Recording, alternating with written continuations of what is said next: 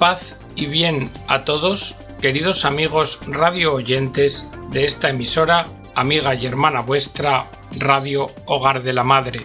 Bienvenidos a una nueva edición del programa El Galeón.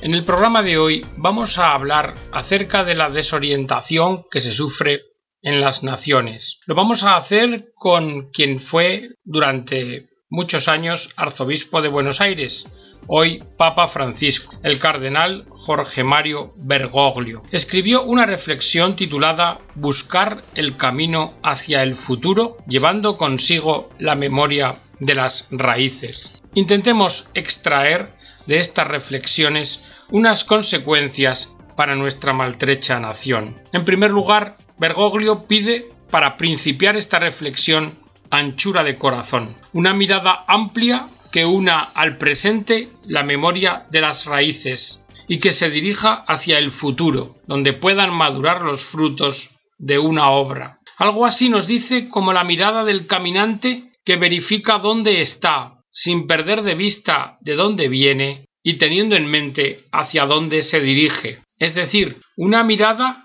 que hace camino y que se vuelva fructífera en el don que se aleje de la contemplación narcisista, de buscar exclusivamente el propio interés, sino que pretenda servir a la patria de cada cual. Por esto, dice Bergoglio, tenemos que hacernos cargo de la realidad, de la historia y de la promesa. Mirad, el presente es un momento, y esto es evidente, de crisis global, porque tiene una interpretación de la realidad, una forma de comprenderla. Y esta crisis nos cuestiona acerca del rumbo que llevamos y el camino que queda por delante. La providencia, en la crisis, nos da una nueva oportunidad que es un desafío, el de constituirnos en una comunidad justa y solidaria, donde las personas, todas y cada una, sean respetadas en su dignidad individual, promovidas en su libertad, y todo ello para cumplir su destino como hijos e hijas de Dios. Y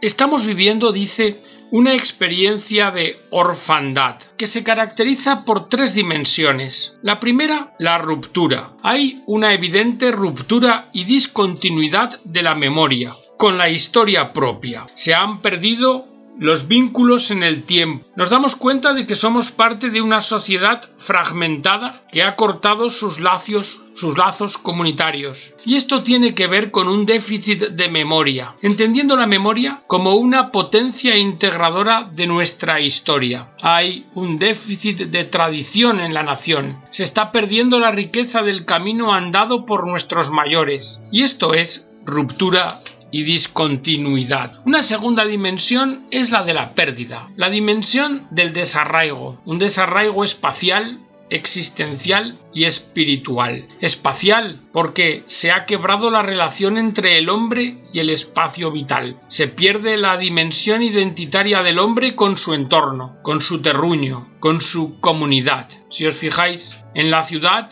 se van poblando lo que podíamos llamar no lugares, espacios que están sometidos a lógicas instrumentales, utilitaristas, pero que están privados de símbolos y referencias que aporten identidad de la comunidad. Y a este desarraigo espacial hay que añadir el existencial, que se manifiesta en la ausencia de proyectos. Los hombres parece que hemos perdido las herramientas que nos permiten construir nuestra identidad y nuestro proyecto personal. Y un desarraigo espiritual, porque se han perdido las referencias trascendentes, se han perdido esas ventanas que a la vida del hombre le dan horizonte de sentido y que sin embargo antes estaban presentes. Y en tercer lugar hay una tercera dimensión que podríamos llamar la de las caídas porque se han venido abajo muchas certezas básicas que habían sido tradiciones en la construcción histórica de las naciones. Ha caído el concepto de patria,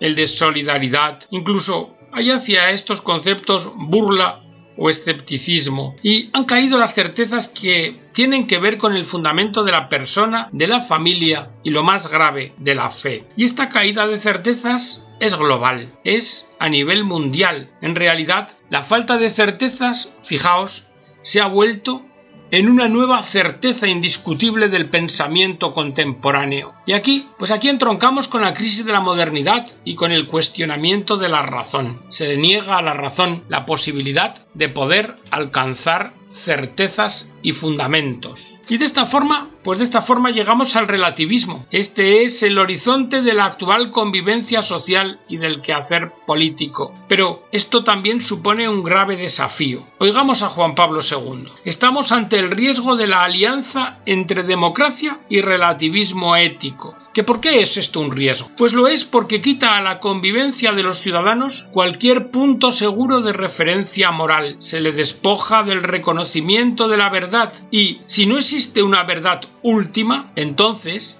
las ideas y las convicciones de los hombres pueden ser, como lo son, instrumentalizadas, instrumentalizadas como elementos para llegar al poder. Una democracia sin valores fácilmente es un totalitarismo, ya sea visible o ya subsista en una forma encubierta. Y puede parecer una contradicción, pero asumiendo este horizonte relativista, la globalización lo que hace es fomentar el desarraigo, uniformizar el pensamiento y eliminar la diversidad que constituye cualquier sociedad humana. El relativismo conlleva un poder disgregador, reduce a las personas a su dimensión económica, son lo que tienen, son lo que son capaces de consumir y en realidad se les considera solo como gastadores de mercancías. La globalización es una palabra que está cargada de significado homogeneizante. La, la, globalización tiende a marcar una línea única de pensamiento, una línea única de conducta,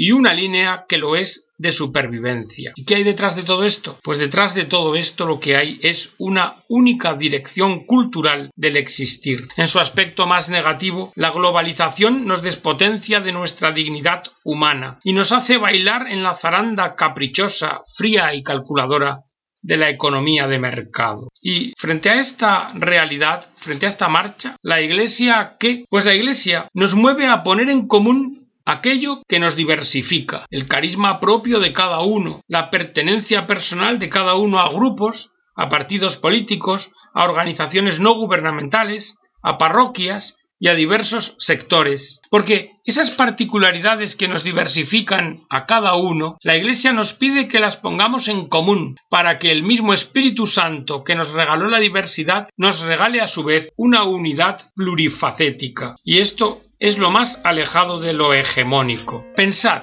¿cómo podemos dialogar? ¿Cómo podemos amar? ¿Cómo podemos construir algo en común si dejamos que se diluya, que se pierda y que desaparezca lo que hubiera sido el aporte peculiar de cada uno. Sin embargo, lo cierto es que hoy la globalización va de la mano de una integración que uniformiza. Es una integración entendida como imitación y subordinación en los ámbitos cultural, intelectual y espiritual. Y entonces, entonces nos preguntamos, ¿cuál es el camino?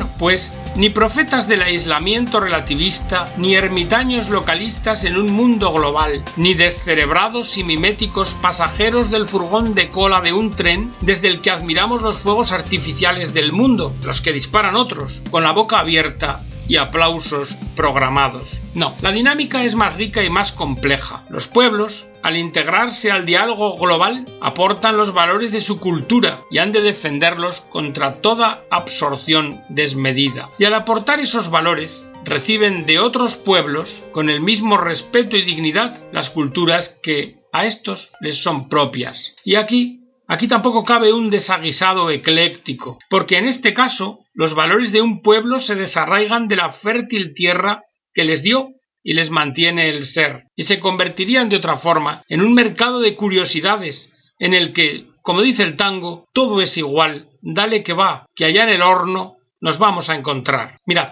el actual proceso de globalización desnuda agresivamente nuestras contradicciones, nuestras antinomias. Un avance del poder económico y del lenguaje que lo asiste ha acaparado grandes ámbitos de la vida, mientras la mayoría de nuestros hombres y mujeres ve el peligro de perder en la práctica su autoestima, en el sentido más profundo de su dignidad humana y las posibilidades de acceder a una vida más digna. Juan Pablo II ya se refirió al aspecto negativo de la globalización en Ecclesia in America diciendo si la globalización se rige por las meras leyes del mercado aplicadas según las conveniencias de los poderosos, llevará a consecuencias negativas, atribución de valor absoluto a la economía, desempleo, disminución y deterioro de servicios públicos, destrucción del medio ambiente y de la naturaleza, aumento de diferencia entre ricos y pobres, competencia injusta. Y junto a estas observaciones, que son problemas, hay otros también. Una cierta incapacidad de encarar problemas reales, caer en el carpe diem, en el solo querer vivir el momento, en lo que es la perientoriedad del consumismo. Y esta actitud fomenta una ingenuidad valorativa, y en el momento que estamos viviendo, histórico, no nos podemos permitir ser ingenuos, porque la sombra de una nube de desmembramiento social ya se ve en el horizonte, mientras que diversos intereses juegan su partida ajenos a las necesidades de todos. La primacía de lo formal sobre lo verdaderamente real es anestésica. La verdad es que se puede llegar a vivir en estado de idiotez alegre, en el que la profecía arraigada en lo real no tiene entrada. Por esto hay que hacer memoria del camino recorrido en la nación para poder abrir espacios al futuro, no para ejercitar nostalgias formales, sino buscando la huella de la esperanza. Si hacemos memoria del camino que hemos andado juntos, podremos abrir espacio al futuro. Y así también nos lo enseña nuestra fe. De la memoria de la plenitud se hace posible vislumbrar el camino nuevo. Cuando la memoria no está abierta al futuro, es un simple recuerdo, que si se totaliza nos atrapa en una nebulosa prustiana y nos paraliza. Y si se intelectualiza, es caldo de cultivo para fundamentalismos. La memoria, correctamente considerada, conlleva siempre la dimensión de una promesa que se proyecta al futuro. Cuando en el presente hacemos memoria, estamos afirmando la realidad de nuestra pertenencia a un pueblo que caminaba y camina y que seguirá caminando hacia el futuro. Volvamos a pensar sobre la crisis, porque es necesario respondernos a la pregunta de fondo. ¿En qué se fundamenta lo que en una comunidad llamamos vínculo social? ¿Qué es lo que nos liga a otras personas? Esto, sin duda, es una pregunta de naturaleza ética. El fundamento de la relación entre la moral y lo social se halla justamente en el espacio en el que el hombre es hombre en la sociedad, porque como decía Aristóteles, el hombre es un animal político. Y esta naturaleza social del hombre que le liga a otros hombres es constitutiva. Entonces, si planteamos la crisis como un problema moral, esto supone la necesidad de volver a referirse a los valores humanos, a valores que deben primar, universales, que Dios ha sembrado en el corazón del hombre y que van madurando con el crecimiento personal y comunitario. Por esto, cuando los obispos repetimos una y otra vez que la crisis es moral fundamentalmente, no estamos hablando de un moralismo barato, ni de reducir todo a una cuestión de conciencias individuales, sino que estamos señalando valoraciones colectivas que se han expresado o manifestado en actitudes, acciones y procesos de tipo histórico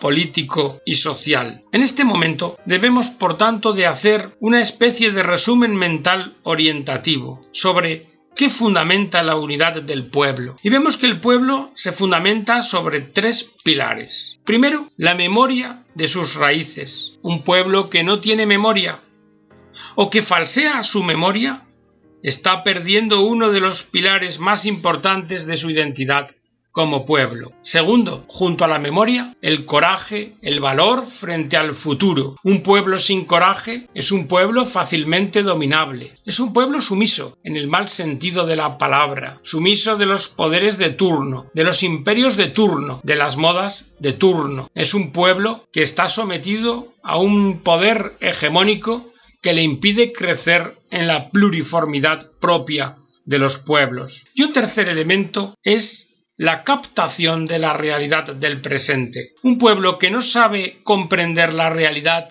que está viviendo se atomiza, se fragmenta y se rompe. Los intereses particulares entonces priman sobre el interés común y este, el bien común, se pierde de vista. Por tanto, es necesario ver la realidad tal cual es. Decía alguien que la realidad se capta mejor desde la periferia que desde el centro, y esto es un hecho. ¿No vamos a entender la realidad de nuestro pueblo? de nuestra nación? ¿No vamos a poder construir el presente ni tener coraje para el futuro desde la memoria de nuestras raíces? Si no salimos del estado de instalación en el centro, si no salimos de la quietud, de la tranquilidad, y nos metemos en lo periférico y en lo marginal. Por tanto, importancia de la memoria de las raíces, del coraje frente al futuro y de la captación verdadera de la realidad del presente como elementos que nos permiten constituirnos identitariamente como pueblo y tener un futuro y un proyecto. Hasta aquí, queridos amigos, esta primera parte de este programa dedicado a reflexionar sobre el problema de nuestras sociedades actuales,